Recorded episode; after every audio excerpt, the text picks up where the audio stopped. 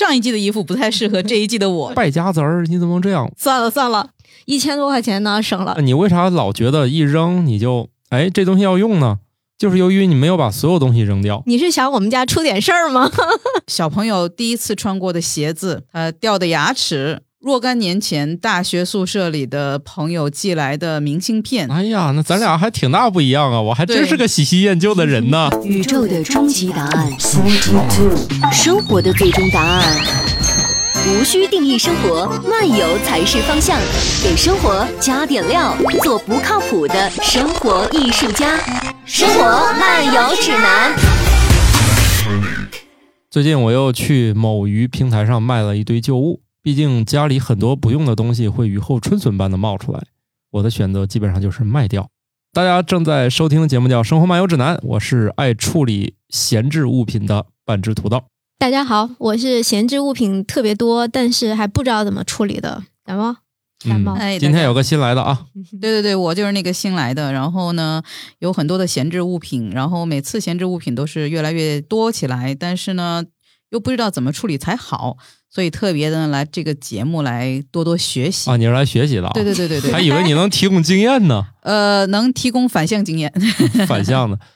呃，我以前也是一个重度的囤物癖，就是啥东西我都觉得这东西以后我有用，我得留着。结果真到用的时候也就找不着了。你们是不是会跟我有一样的症状？嗯，我觉得有这种，就是呃，如果要清理的时候，就是去扔。过一段时间发现扔掉的那个东西有用，然后呢，如果是觉得它有用的东西，把它留下来以后，就可能一两年也用不上。这个感觉是这样的，就仿佛你在朋友圈看大家都在外面玩，实际上只有百分之十的人在外面玩，你就认为全世界的人都在外面玩了。这么个可能性，就是你把所有东西留着，你一定到时候用的时候找不着，因为太多。但是呢，你为啥老觉得一扔你就哎这东西要用呢？就是由于你没有把所有东西扔掉。你所有东西扔掉，然后你才发现中间只有一两样的时候，你就觉得嗯这还挺开心的，这个比例我能接受。这么快就有结论了吗？我们要把所有的东西都扔掉那不一定。啊，你看你我需要哪一两样东西？你看，你从来不扔，不是也过得好好的吗？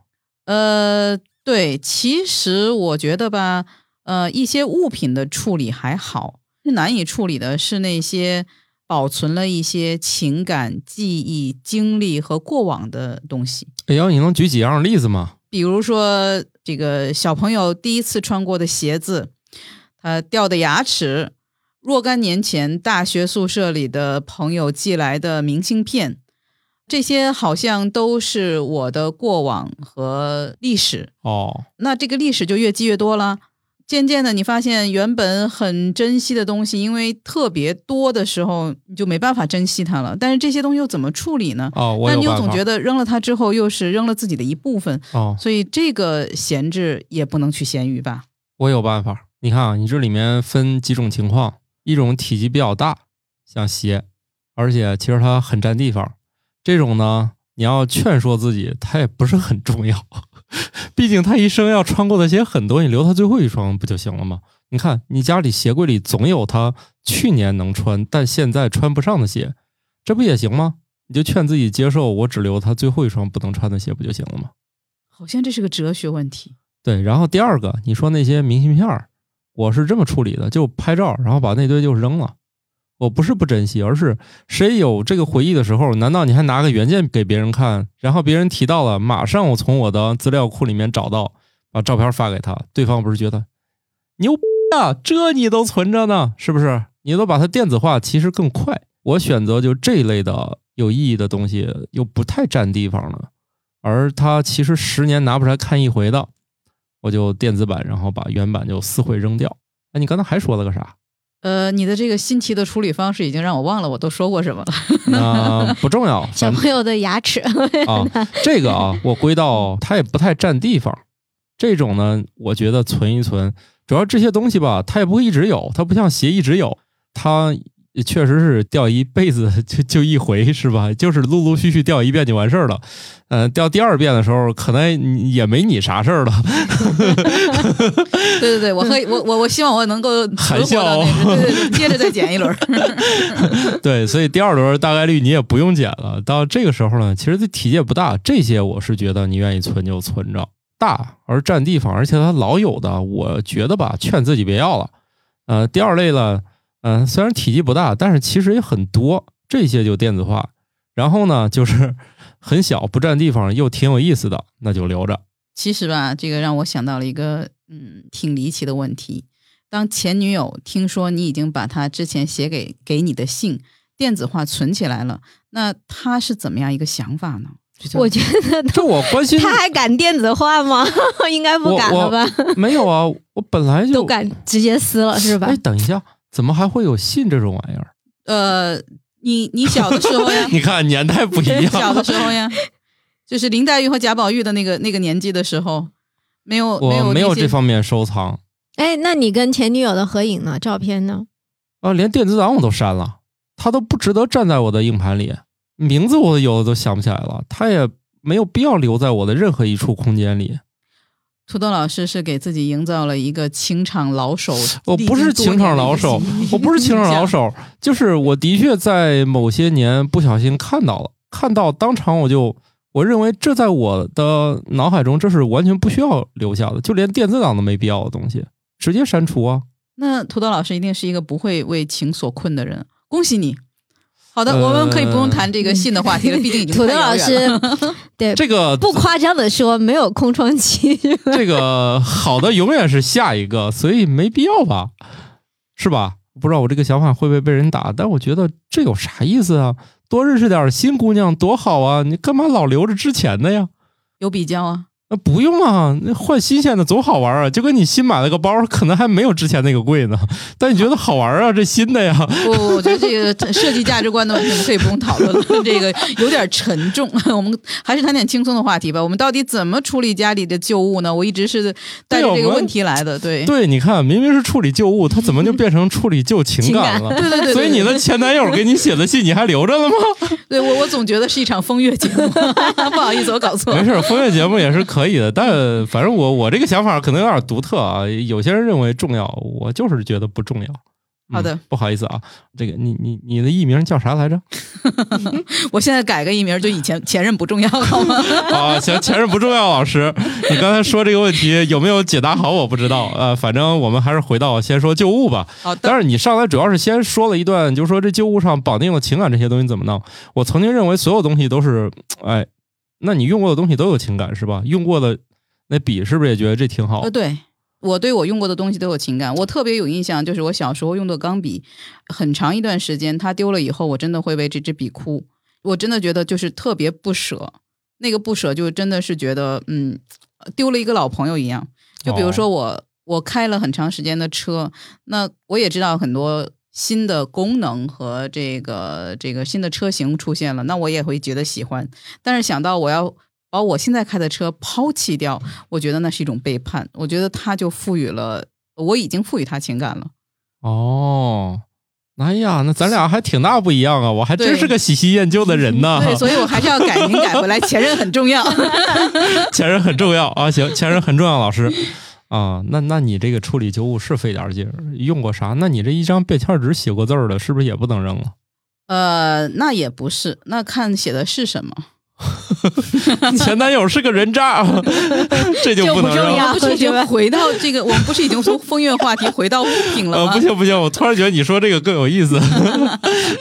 我们专门这一集变成前任到底重要不重要的问题。所以这还是一个风月节目。啊，对，呃没事儿，呃 我们我们主要是一个来博收听率的节目。突然发现你那个话题更有意思，那我们就转到这个事儿上来。好好好，嗯，那那那接着从土豆老师的前任说起吧。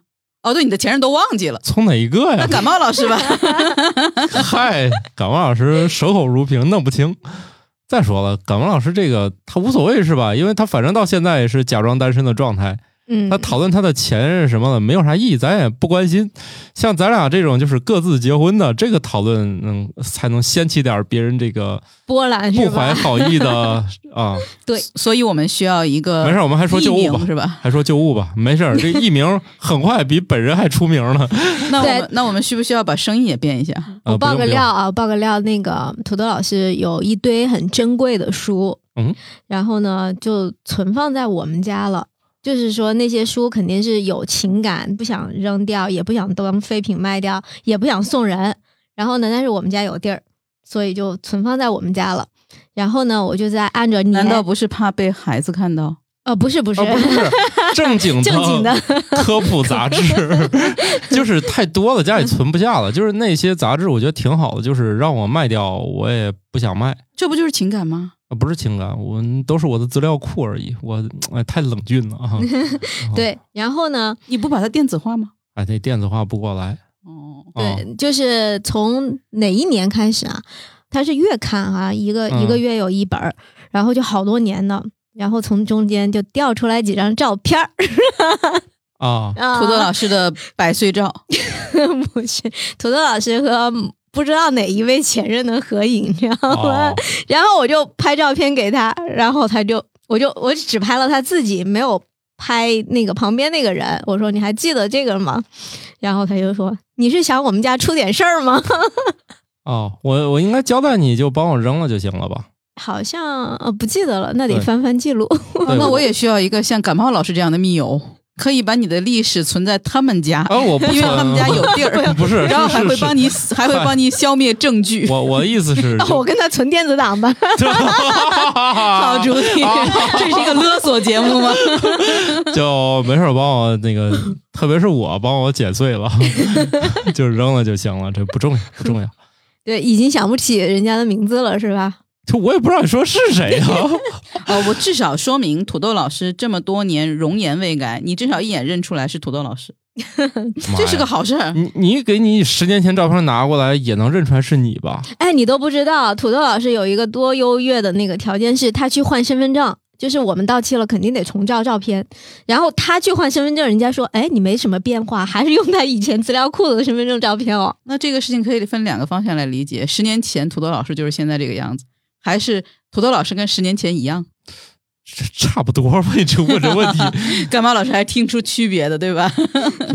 直直男听不出区别来。对你像我这种都是，哎呦，身份证其实明明已经户口也变了呀，住址也变了，然后就拖着不去换，毕竟之前的那个照片显得年轻一点。啊、我有一天看了我某 A P P，就是卖二手的那个，都卖掉超过一百样旧货了。这个就是我今天来的目的，就是我特别希望把我现在的旧物能够变现，因为毕竟他们很多来的时候也是花了银子的。嗯，但是你、嗯你主要是哪些类型呢？像女生啊，我我认识有一朋友，就是有的衣服可能真的自己可能也没怎么穿过，然后又觉得挺好的，扔了又可惜。但是在闲鱼上你要量那个各种尺寸、肩宽、胸宫围、什么什么袖长啊、什么衣长之类的，他说。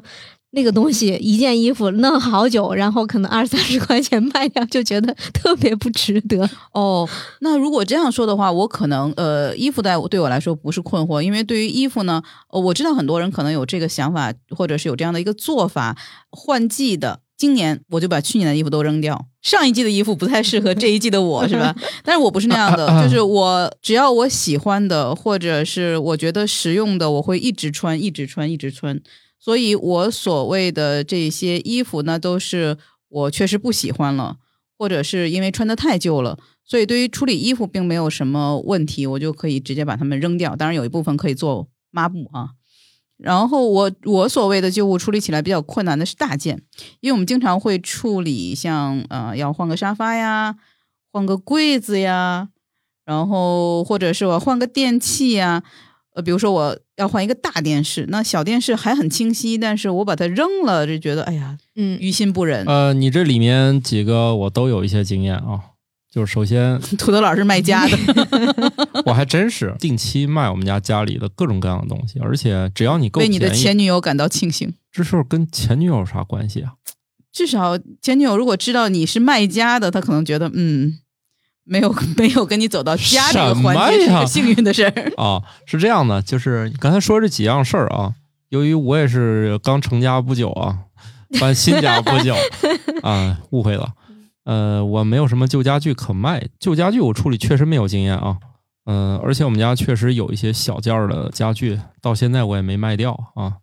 呃，不是很合适，因为它的那个运费可能就需要一笔，所以我是这样看：如果有人有兴趣，你就让他就是这个照片他都比较满意，快成交的时候，你让他或者方便，你就让他来家看一眼。你像那沙发，别你运给他，他又不满意了，这你俩掰扯来掰扯去，不行你就让他上家里看一下，行的话就叫一个那个货拉拉直接给他弄走。之前我卖过那种就是还行的家具，呃，也是得借助货拉拉，就是找一货车给他运过去，啊，这钱大不了就你出嘛，或者他出，或者你们一人一半儿。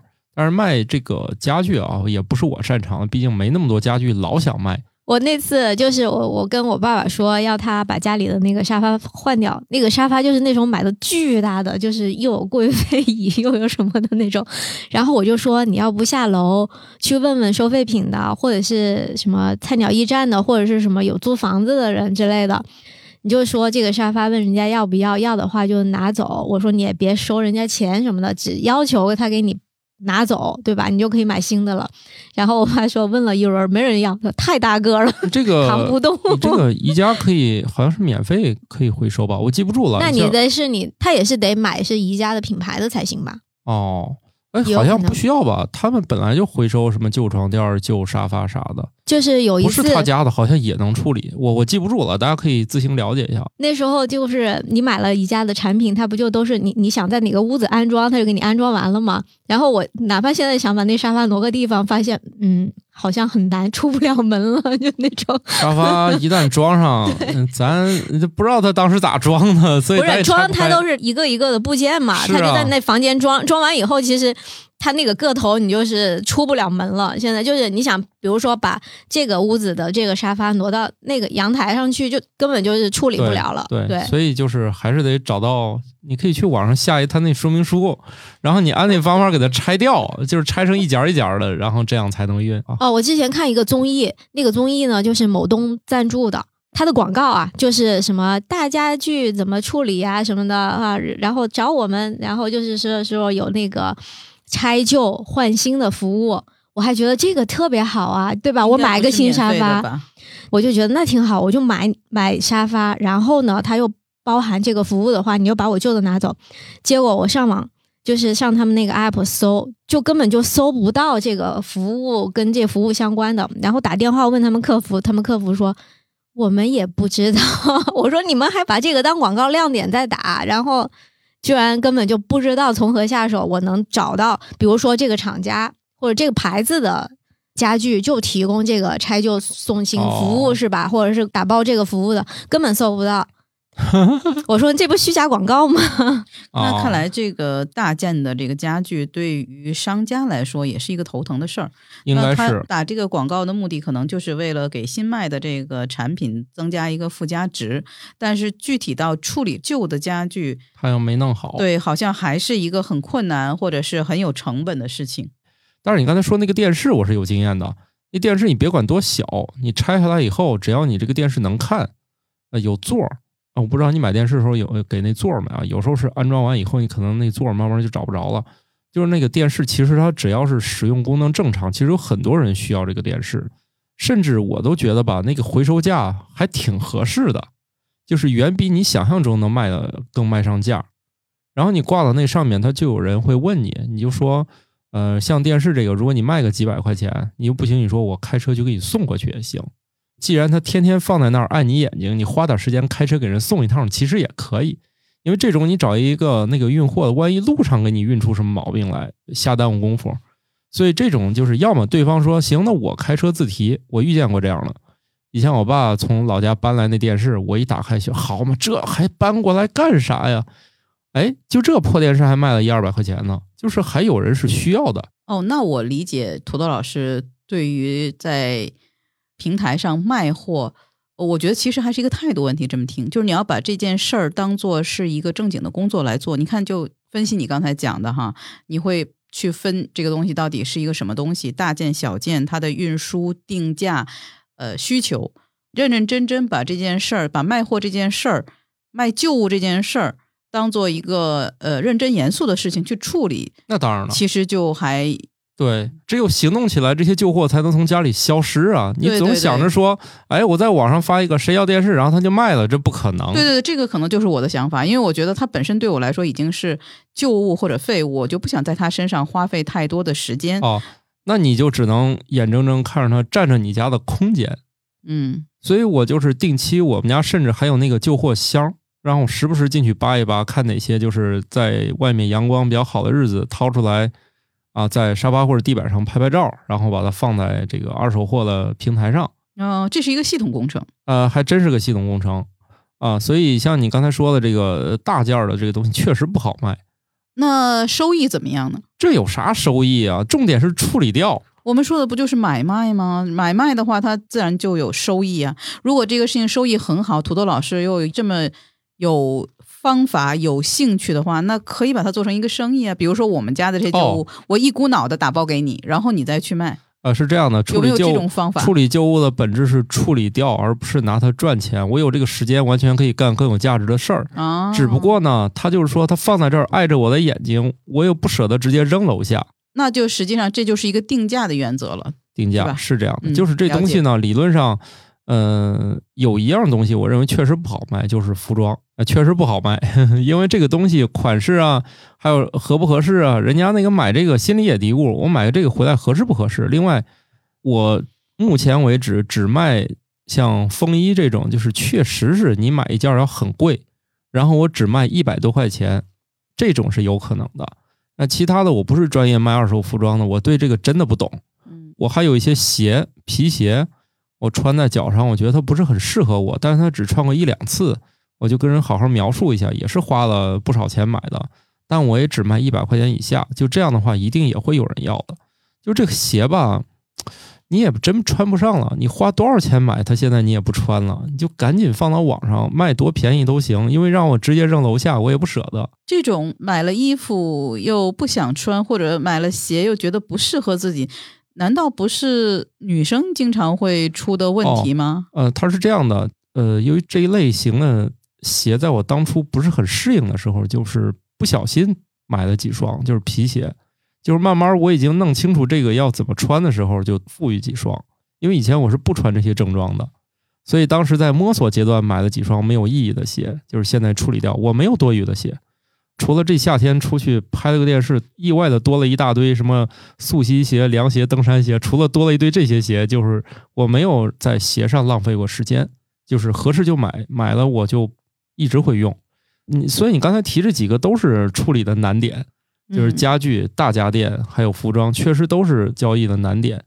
那其实有很多东西是属于那个又标准化又好卖的，就是家中小物件儿，这些是最好出手。其中最好出手的、标准化程度最高的，就是体积又小、价值又高的，当属电子产品。嗯你比如说 Kindle 不想要了，你就去网上找找别人的最低价，你比别人便宜个五块十块的，肯定能卖掉嗯。但是你会发现，大家的成色描述什么都差很多，你也没必要说我是非得最便宜。那人家那屏坏的只卖二十，你不可能比他再便宜十块的，是吧？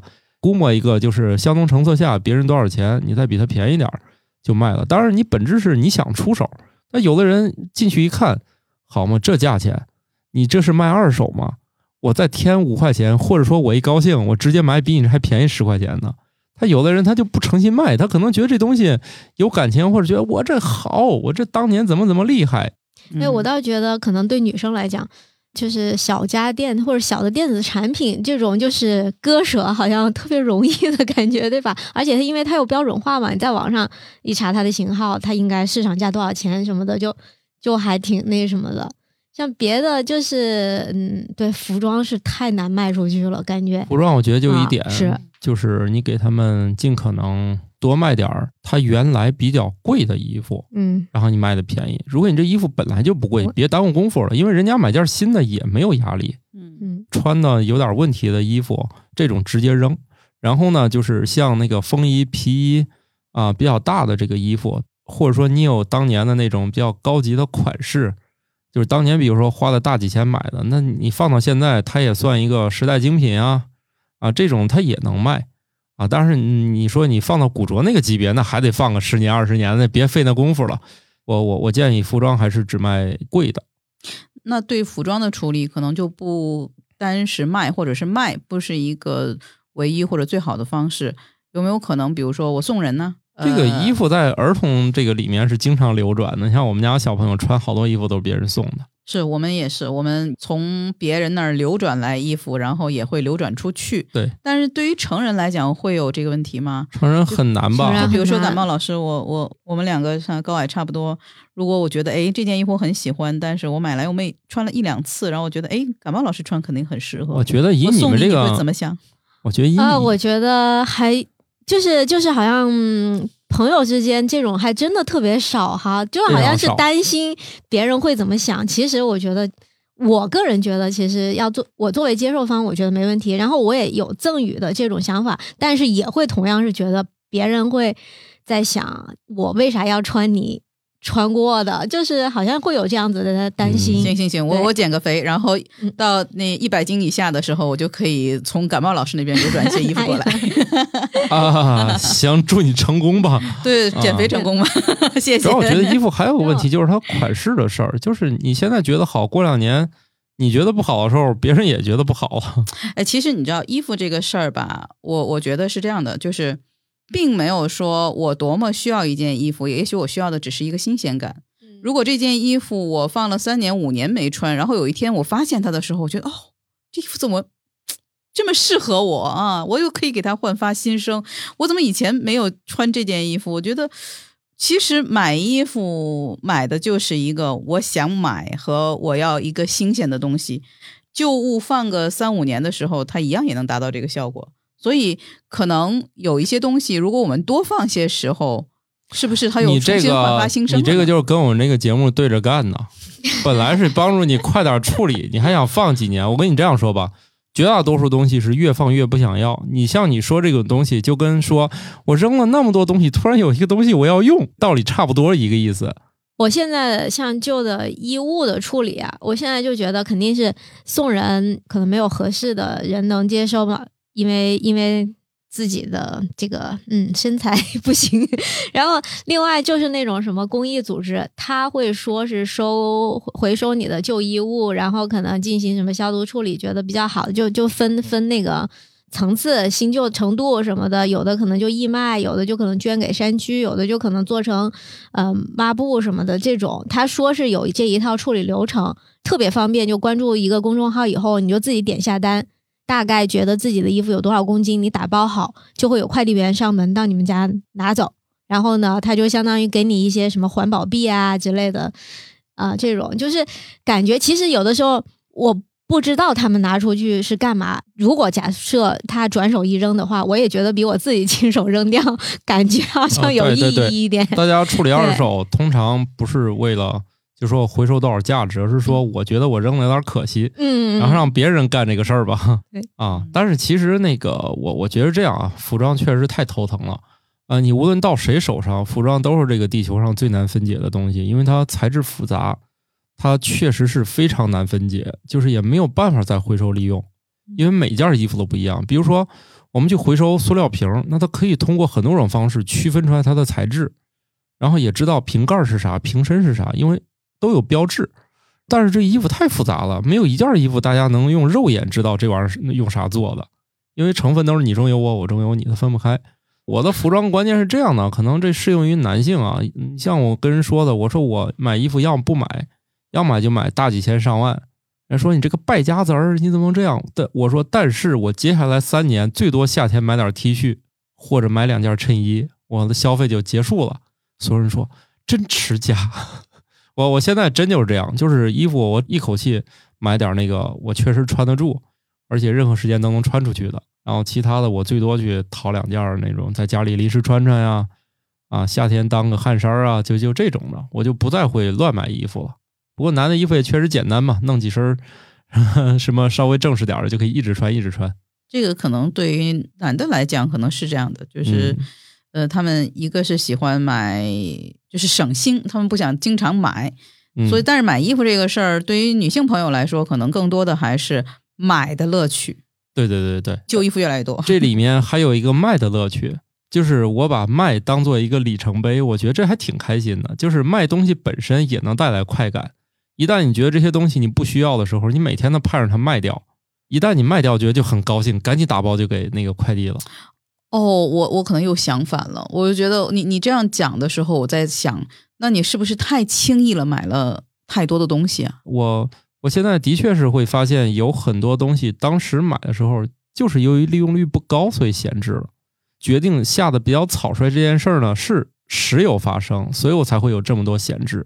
就是由于我孜孜不倦的卖，所以这个流程现在让我认清了一件事儿：东西贵点没关系，买一个你就别换了，因为家里很多东西都处在你老得升级换代。如果你卖的东西多了之后，我的消费观发生的变化就是它可以贵一点，但是我绝对是要用几年之后把它干废，然后卖不卖不重要了。就是我觉得好多东西就处于那种中间，我买它好像也能用，但它也不好用，所以这类东西特别容易闲置。所以我现在消费观就是类似我买衣服一样，我可以接受它贵一点，但是买回来我就可劲儿造。但是在电子产品上好像也不太适用，因为这个东西它本身更新换代确实很快。啊啊，那这没有办法，嗯因为这无论电脑啊、手机啊什么的，这这没有办法。我就说有很多日常的用品，比如说，你就跟那个厨房新手老是买一些就是比较便宜的这些厨房用具，你就老得换，老得换。所以后来我就发现呢，不行，我买这锅，我要么就直奔我就喜欢的，它哪怕贵一点，我就买这个了。我们家锅的数量确实不多，就是我每一个都要求它必须好用，不好用的话我就不买。所以一旦你积累经验之后，你就把东西换到一个你觉得这个用得住，一直你也不打算换的东西上。这样的话，你产生旧物的速度就越来越慢了。如果你很多东西都是闲置，有很多时候你可能买了个一模一样的东西在家里，就是太多了，你很可能买一个完全一样的错误在家里。你只有不断的卖，才能审视原来我干了这么多。真的，我那个闲鱼上我都卖一万多块钱东西了，一想这玩意儿至少当年这能买辆车了吧？哦，那涂老师还真的是，你别笑我，你真那么卖起来，你也不会少卖钱的。这个把卖当成乐趣了，就是忽略了货物本身的成本。对，我 我举个例子啊，我举我举一些例子吧，我都卖了些啥，看看大家有没有启发啊。比如说，像我干这一行呢，还是需要用词典的，对吧？但其实词典对于很多家来说，它的更新换代速度啊，有没有都两说啊。但比如说像我工作用，就是现在汉语词典第六版啊，其实它是一个老版，但你说它真老吗？你查个词儿用一辈子都行。但是我是干这一行的，我必须买个新版，就是第七版。买完之后那本不就闲置了？那个一本词典伴随我工作五年吧，这五年我翻它的次数绝对不超过十回。我只有在一些极其拿不准的时候才会去翻字典。那这本几乎是一本全新的词典，怎么办呢？你就以一个极低的价格的卖掉就行了。而这个其实很快就卖掉了。还是标准化的产品比较好卖。对标准化产品确实比较好卖，就是大家一看就知道这玩意儿是干啥用的。然后呢，我还卖过一些什么啊？有没有什么奇葩的东西跟我们分享一下？我找找，我卖出我卖出了一百一十四件东西，我还卖过坏的东西，像我之前买过一个 Win 十的平板电脑，啊，当然也是用它处理过一些工作，包括视频转码啊，啊，包括一些自动化的工作，我还是用了的。嗯、当时买是七百块钱，我之前想重置一下，说弄成新的再卖吧，结果一重置好，这种山寨货 一重置都不好用了。然后呢，我就放在网上，我就给他描述清，说我这东西呢已经是不能使用了，我把它的那个错误提示都拍照，就相当于卖一个有故障的东西。但是懂行的人他一看他就是收这个东西，最后卖了一百一十八吧。反正这放着是放着，就放在家里，我一直看着它也挺烦。然后我自己亲手把它给搞成不能用了，那亏就亏了嘛，赶紧卖，要不放家里放到最后彻底开不开机了再卖也没意思。就是你不要觉得这个卖东西心疼就行。你看我还卖故障货，就是跟他说的很清楚，这个东西怎么地，人家一问我就说，我认为它的硬盘可能出故障了，你可能需要用那个吹下来重新换。我说这一般人干不了这活儿。他说我有这个东西，我会换。还有这么硬核的买家，我说那行吧，你会玩我就能卖给你，减少就是后续纠纷，就省他买完说这我搞不定，我还退给你吧。不，一开始就说清，你要不会玩，你就千万不要买，不行我就扔垃圾箱里，我不愿给自己增加纠纷。说到底，这个东西还是说我们卖的目的并不是为了卖，而只是为了处理处理掉我们不需要的东西，所以目的目的性还是不一样的。不过有心时候就不一样。在闲鱼上的有的买家就是特别的嗯哲理，比如说因为你的东西你你没有存货量对吧？然后就会有人跟你聊，跟你聊的话肯定一般都先来后到的这种嘛。然后有人就说，哎，我看上了，我定，就是也没有交钱那种口头说一下，别人再问的时候你就说已经定出去了嘛。然后过了两天以后，他又跟你说：“哎呀，不好意思，我不想要了。哦，我我我没有，就是我这个是一个交易法则，”嗯，就是他跟你说你定，你说不好意思，工作也挺忙的，你要买就买，不买的话，你看你还有别的问题没有？有我就回答，没有咱就到这儿。确实发现我有那个东西啊，要么他已经半年没卖出去了，要么这两天俩人一块儿问我，然后还有可能这俩人一块儿又都不要了，所以我从来都不跟他们耽误时间，就是说你要要你就要，拍下来我就给你发货。你越简单，你遇见的人越简单。我就没有遇见过，我卖一百一十多件儿，我从来没遇见过差评，就是因为我就这么简单。就是你别跟我废话，你要觉得价钱不合适，你就上别家去，反正我不给人降价。哦，我就是好像还蛮注重口头承诺吧，就是你找我聊，然后你就说这个东西你想要，我说那就行呗，嗯，对。然后我还有后来你不要了，我就觉得、哦哎呀，挺那个。嗯没有意义。嗯然后我还就是做到把缺点使劲儿描述这个步骤。就比如说我卖一个东西，我认为哪儿有划痕，哪儿有掉漆，哪儿有磕碰，我拍的很清楚，而且一而再再而三的重申这几件事儿。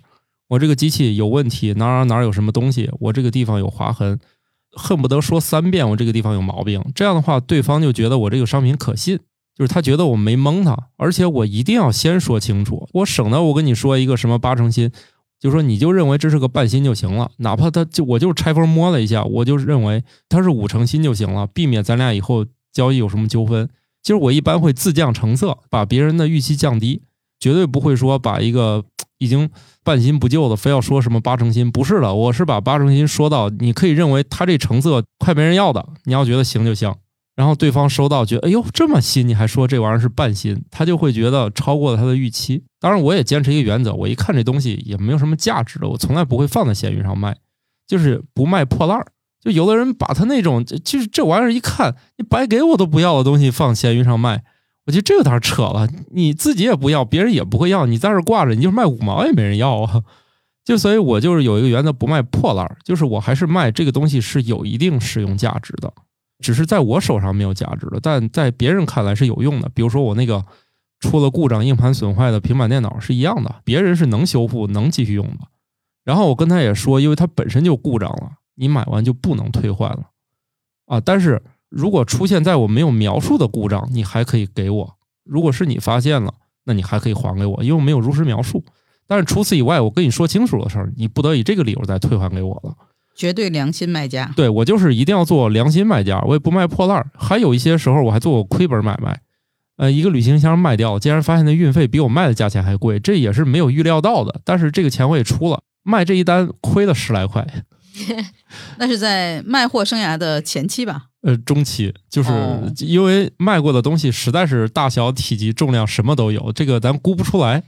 然后所以后来我这种大旅行箱就告诉对方是自提啊，你要要你就上我们家提。就这样我还卖掉两个旅行箱呢，二十八寸的旅行箱，在我们家我能卖掉两个了行，再有的话就可以给我，我需要换一个。啊，不是啊我那个都不好了哦，那就算了。啊，比如说我用了十几年那个两轮的行李箱，这种可能只适合搬家用了，就不适合天天拿着出门旅行了。之前巧克力要搬家的时候，我们俩都争着送旅行箱，说拿这个搬家吧，搬完家就扔了吧。对我只有一个要求，不准还给我。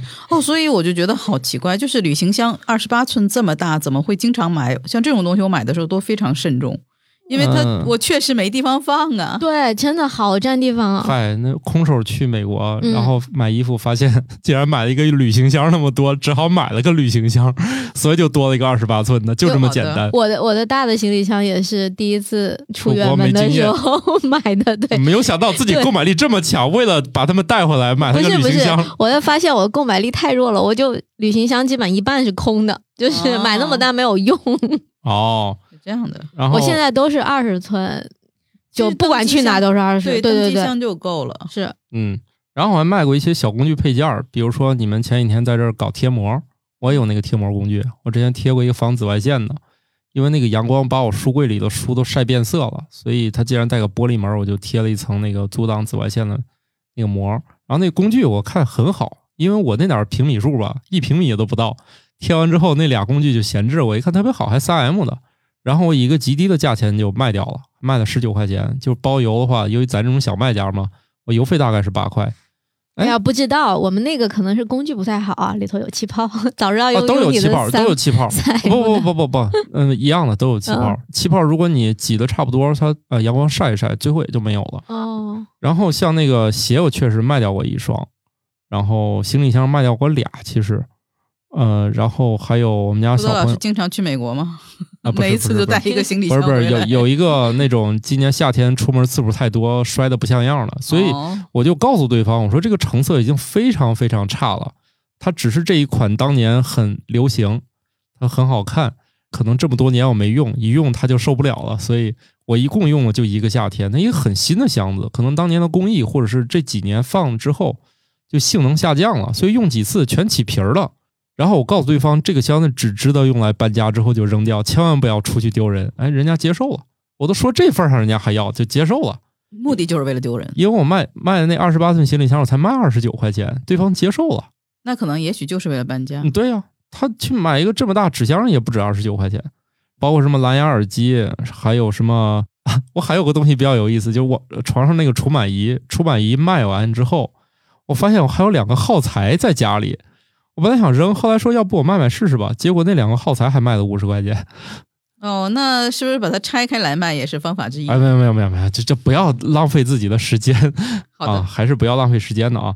还有包括一些就是以前莫名出现过一些会议礼物，什么青花瓷、鼠标之类，就那带种 logo 的那种。对会议礼物。其实会议礼物有些还真卖掉了，就相当于谁要要，我就相当于邮费再挣十块钱就完事儿了。在他手里，这个价值可能用来送个人啊啥的，可能还不止二十块钱。实际上这个也是造福于人，是吧？对，还有比如说之前我去参加过什么会议，那个会议本身很有意思，就是有那种人他想要这个会议的周边，然后呢，我就标了一个极低的价钱，但是你千万不要送，因为我们家不需要，我还是会标一个，比如十块二十块，他想要，他想要，他还问我，哎，你这个时候你还有别的什么周边吗？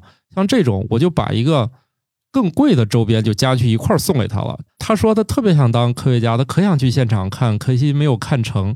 然后我就把那个本子就是相当于卖给他。他说：“我说我还有个提兜，我就把那提兜也送给他了。其实那一个提兜就值好几十块钱。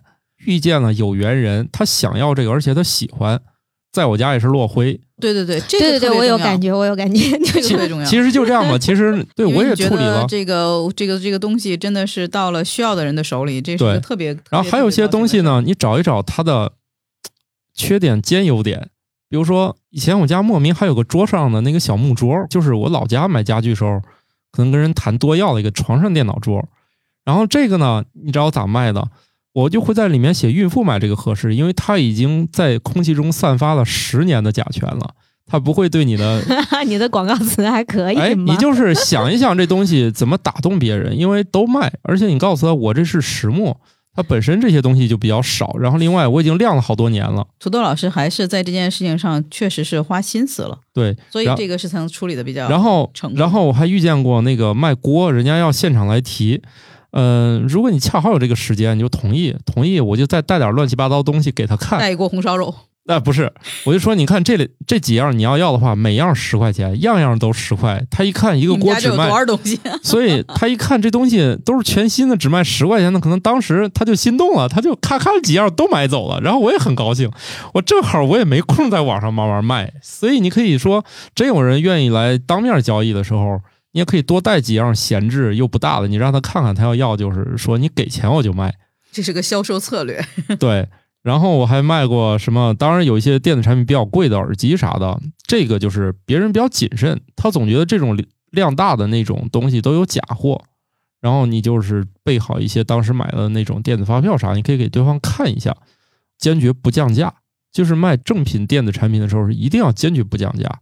你一降价，对方就觉得你卖的东西有问题。那你这个定价的策略就很重要，是吧？就是我卖的呃也不能便宜，一卖便宜，人家觉得你这是卖假货吧？哦，就所以一旦你这个东西是，对，比如我那个 BOSS QC 二零那个主动降噪耳机，就是卖的还挺贵的，卖便宜了一定卖不掉，人家买回去也认为是个假的，可我真的是个正品的，所以你就你要是有信心的产品，就卖就正经标个价，哎，那有没有人就是反反复复在你这儿买旧货呢？没有。忠忠实的老顾客没有没有没有，因为这东西都五花八门，很难有谁盯着我们家旧货天天看 啊，包括以前史军有一个他不小心买错接口了，存储卡也给他卖了。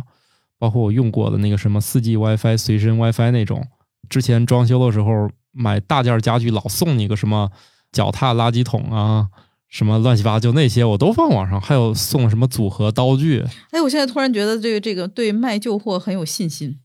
哎，对，像那个土豆他们刚搬过来的时候，那时候搬家的时候，你买好多家电啊、家具的时候，他就会送你刀具套装、锅具套装，什么铲子呀、那个大勺啊什么的，那些不锈钢的巨大的 那种，发现真的也没有人要，也送不出去，好像卖也卖不了钱那种。哦，一般是我觉得扔了也有点可惜，但是真的觉得可能没有人需要吧。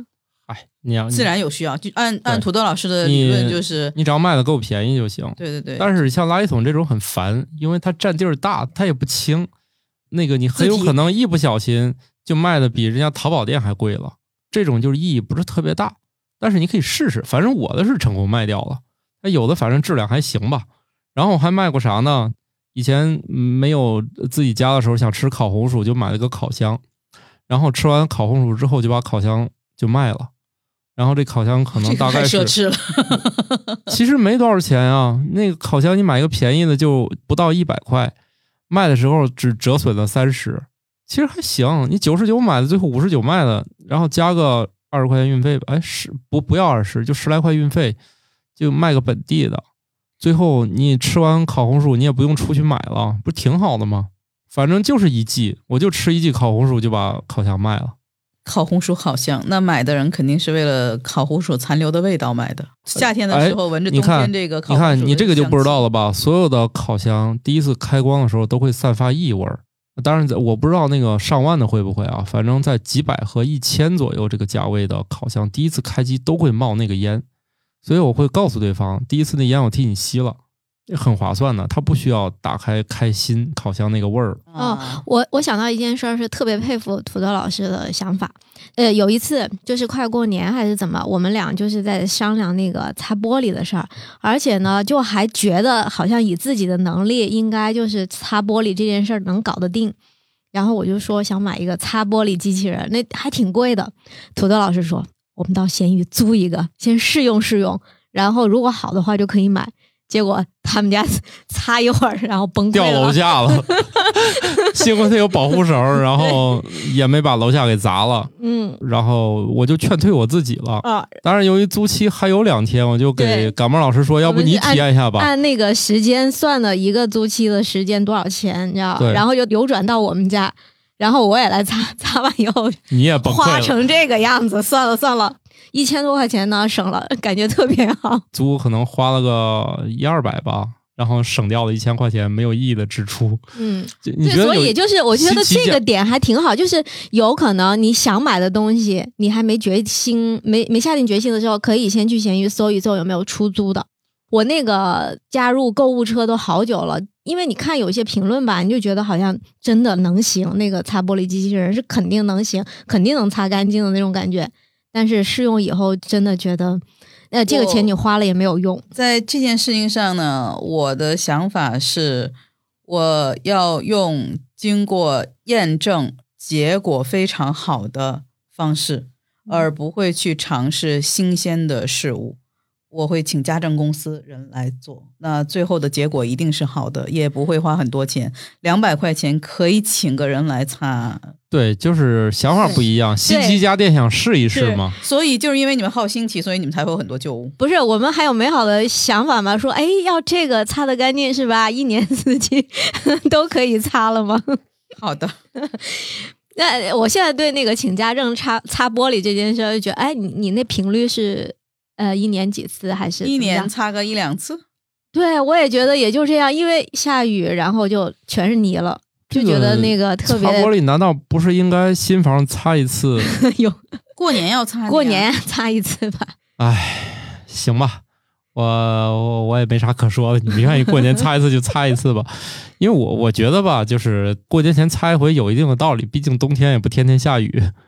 你 你说你平时你擦它吧，不是很有效果，我觉得擦完了很快就又那个、那个涂特别厚，嗯，对，就咱这个情况，所以就擦一次。对，一年就擦一次，就是新房到手了就擦一次，入住就行了 没有一年要擦一次。啊，行吧，一年一年擦一次吧。所以一年就擦一次的事儿，你们为什么要买一个？我们认为一年可以擦好多次嘛，不就是？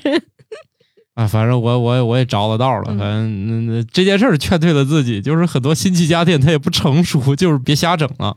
对，好像你们家当时新房子开荒的时候，你是不是还租了个吸尘器还是什么的？对，租过，嗯，就我就觉得这些都还挺好的。难道不是家政公司提供这些工具吗？不是，就是疫情期间我请不到。第一，哎搬家是我自己完成的；第二，开荒是我自己完成的辛苦了，啊可。厉害了？然后那地上就是它翻来覆去，我也扫不完所有的尘嘛。我一想，我干嘛买个新的开荒呢？我就租了一个开荒。哦，我这个给我开了一个新世界，我还真的不知道会有租这种东西的。那在哪儿租呢？嗯，闲鱼上不是很好，嗯就是你不确定这种交易方式，它会不会最后就卖给你了，所以有风险，有风险。呃，应该是有专门的租赁平台，嗯、淘宝上应该也有，你可以去找找，有专门租这个的。我觉得淘宝比闲鱼干这个更靠谱一点儿，毕竟它还有人管，闲鱼更多像个人行为啊啊。像我这个还是，哎，评估再三，想来想去，这这我还问卖家，我说你可别真卖给我了，因为你相当于就把那个一千多块钱就给他了。啊！大概意思就是说，你先弄，回头你再建一个卖，然后他再买回去，明白了，实际上并不是一个规范的租赁的行为，不是？而是一个买货和退货的，对对对对对，还有留个租金差价，相当于你就是从他手里买了一台这机器，你用完之后又标一个就是比他便宜，就是你俩差价的那个，明白明白了。然后他再买回去。哦，所以你说的这个租赁这个设备，让我觉得这个哎好像挺有意思。但当是有有有你到那个支付宝上好像是有这个租赁平台，但火过一阵儿，现在都不火了，所以我也不知道能不能租到什么可用的东西了。这个也是由于当时有别家平台干这个，才想到租一个，现在想都想不起来了，因为租赁这个这股风潮过去了。哦，好的，那我还是沿着老路走吧。不知道我说这些对你有没有什么启发啊？特别有启发。这是我觉得首先最有启发的就是你要想把这个东西二手物品卖出去，那么必须要把它当做一个认真的系统的事情来做。哎呀，这总结太有高度了！我其实是最后是想炫耀一下，我有些东西其实用完之后还还挣钱了。呃，没有，那你肯定还是亏的多。呃，亏的肯定居多，但是有些东西还真的是莫名其妙，你买完用几年，发现这玩意儿涨价了，哦，那你为什么不留着等着继续涨啊？神经病啊！这玩意儿咋可能继续涨呢？这不就升值吗？啊，没有没有没有，不要做这个不切实际的梦想啊！所以就是还是以处理掉为准。你像我之前我买过一张那个存储卡，当然我这个存储卡比较特别啊，我人生第一个苹果笔记本，不小心买的存储空间特别小，因为是公款行为嘛，想给老板省点钱。后来发现那点空间干啥都不够用，买了一张那种特别贵的存储卡，扩展一下硬盘，就是当一个虽然速度达不到硬盘，但是它也确实比较好的那个卡。那卡玩了几年之后，因为买的时候正好赶了个促销嘛，卖的时候又不是什么节假日，哎，竟然玩了一年半以后，那玩意儿还涨了二十块钱。我卖的时候确实是比买的时候还多卖二十块钱，还白玩了一年半啊只是。这一次而已，嗯，对，那个挣钱次数确实很少。不作为参考。不作为参考，大家可别拿这个当乐子啊！我能不能卖的比之前还贵？别别做人梦啊！能不亏就不错了。对，想卖掉它就认认真真的定价，认认真真拍照片，跟买家沟通，然后算好运费。对那就是你如果说想卖掉一点东西，真的不是就简单的把它放在平台上，那你一定是卖不掉的，还是要对它就是还是要花心心思的还是得认真拍照，然后写一段比较诚恳的描述，嗯，一定要把他的问题认真描述一下，好的，以及学到了。以及把你为啥闲置你写上，因为你可能觉得没啥，人家好奇这东西好好的，你为啥不用呢？这老有人想问这个，所以不妨你就写了，比如说这东西啊，我们家有一堆，所以就这个不想要了。我又买了个新的，对，然后呢，或者就写我看见这东西出新款了，所以这个不想要了，我把这个卖了，我好去买新的。啊，这也叫个理由，就是人们老想知道你为啥卖呀，是不是有啥毛病？你不告诉我呀？那至少说明他诚心想买呀。啊，对，因为他老想问，你就给他写出来得了。比如像这个 Kindle，你说我们家能看电子书的东西实在太多了。然后你就把你这些乱七八糟事儿，你都可以写。另外啊，很多你莫名其妙的东西你放上去，它竟然都有人要。就是你觉得这东西你不起眼，就跟我说那个刮水气泡的那个东西，嗯。你觉得这玩意儿本来就当垃圾都快扔了，想起来又拿出来了，一拍照，那果然就有人他就是需要这工具，但他那膜早就有了，结果卖膜的可能也没给他工具，还真有这样人。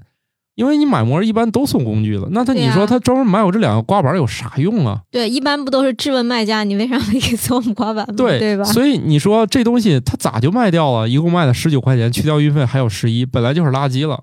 其实你无形当中你应该帮助了缺这个配件的人了，因为他、哦，他可能这这个这个说法很高尚。对他可能他就是要用这东西，然后他一看他买这个单买这工具，再添点钱连新膜都买上了，就是你单买哪样的不划算，然后正好我就以极低的价钱就卖掉了。非常好嗯，，至于我搞这个吧，也不说我多高尚，我确实是一个轻微的环保主义者。我就是认为这些东西，它不是垃圾的时候，就不应该去垃圾场，就是一定还有人用得上。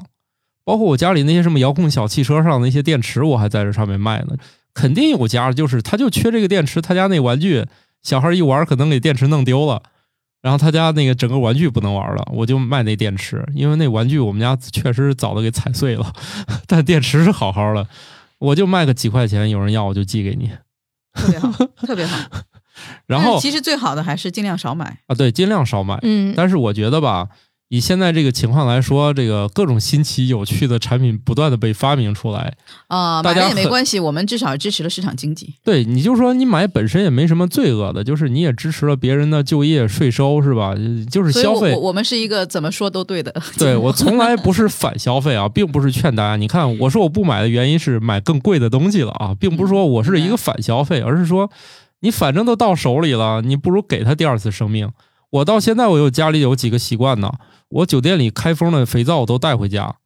你想那肥皂，你们知道有多耐用吗？两块酒店香皂在我们家能用一年，放在厨房里洗手，放在那个哪儿，就是不跟小孩争的地方，都可以放一块香皂。我的个天呐，酒店里带那么小块香皂，大概都能用，就是六个月到一年的可能性。酒店的用品特别耐用，我还把酒店里我开封的那个小管的牙膏都带回来，我还用呢。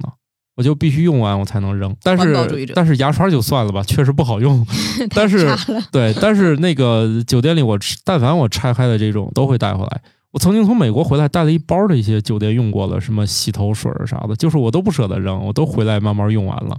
哎，那酒店里像这些就是开封的，他会回收吗？还是就直接扔掉？我我印象中有人说过这个事儿，但是它绝对不可能说我再折吧折吧再给下一个用户用了，但可能是小酒店可能啊，但是它的用处没有大家想象中那么多。那我们就还是建议大家拆封的都还带回来。拆封了，如果你能接着用，而且我确实觉得啊，当然可能这这跟酒店你住的花多少钱有关啊。好一点的酒店品质还是不错品质也不错。对对对，我确实是我大概有两三年吧，我都没有买过任何一瓶那个洗头和沐浴液，我一直用都是酒店用品。自从疫情之后再也不出门了，终于把我积攒多年的酒店用品用完了。所以土豆老师的头发一直这么柔顺，为啥呀？用的好的对，因为用的是酒店的洗五发水。星 级那那个那个多数都不太好。哦，我印象里就是好多年以前在长沙有那种酒店还不算大的啊，它就是不提供一次性的牙刷啊、牙膏啊、拖鞋啥的，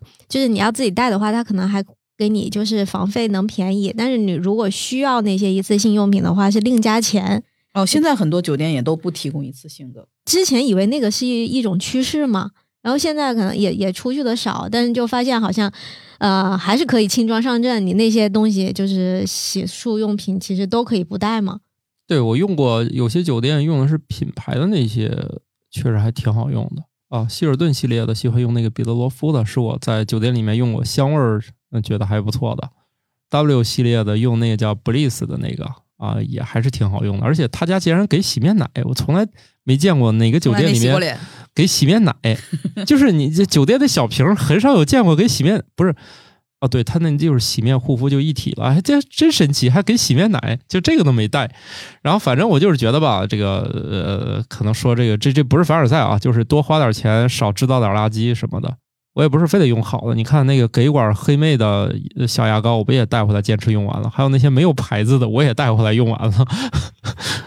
非常好。我觉得咱们今天真是聊了这个闲置用品，还聊了酒店剩余的闲置用品。真的，就我们家到现在还有四五块酒店拆封的香皂呢，都用那个洗一次性洗脸巾包起来。呃呃，用的最慢的就是润肤露，确实也不好用，有时候我也不爱用，所以家里剩了好多那个。好了，经验反正就这些吧啊，哎，已经很充分了。祝大家都大卖啊！哦，对我最后补充一下那个服装那个事儿，我卖掉的都是那些特别普通和常见品牌的。就如果是那个没有品牌的服装，大家可能是没有那么有兴趣。但我我曾经卖过一些，当年就是说临时为了御寒买的，什么迪卡侬的滑雪服啥的。就是大家你一说这个，大家就知道，甚至他可能在这个商场还试过这件衣服，就那些大众款，然后你咔叽来一个五折、四折、三折的就卖掉了。我比较开心的事儿是，把我们家闲置的划船机送给朋友了。嗯，他觉得很好，我觉得很开心那个。那个 那个那个晾衣服确实不方便，失去失去了一个塑形的机会。那个那个晾衣服确实不方便，对，确实不好晾衣服。对，没有跑步机那个叉叉好用啊。下回换跑步机啊。好，那我们这集就这样吧，拜拜了。拜嗯拜拜。感谢各位听友收听《生活漫游指南》，我们有一个公众号《生活漫游指南》，欢迎订阅。同时呢，您还可以加入我们的听友群，只要打开微信添加朋友，搜索“生活漫游指南”的拼音全拼，就可以添加管理员了。管理员会把大家邀请到群内，和我们众多热爱生活的听友们，还有我们的主播以及嘉宾聊起来吧。节目的福利还有很多，欢迎加入一起讨论。感谢收听，下期更新，不见不散哦。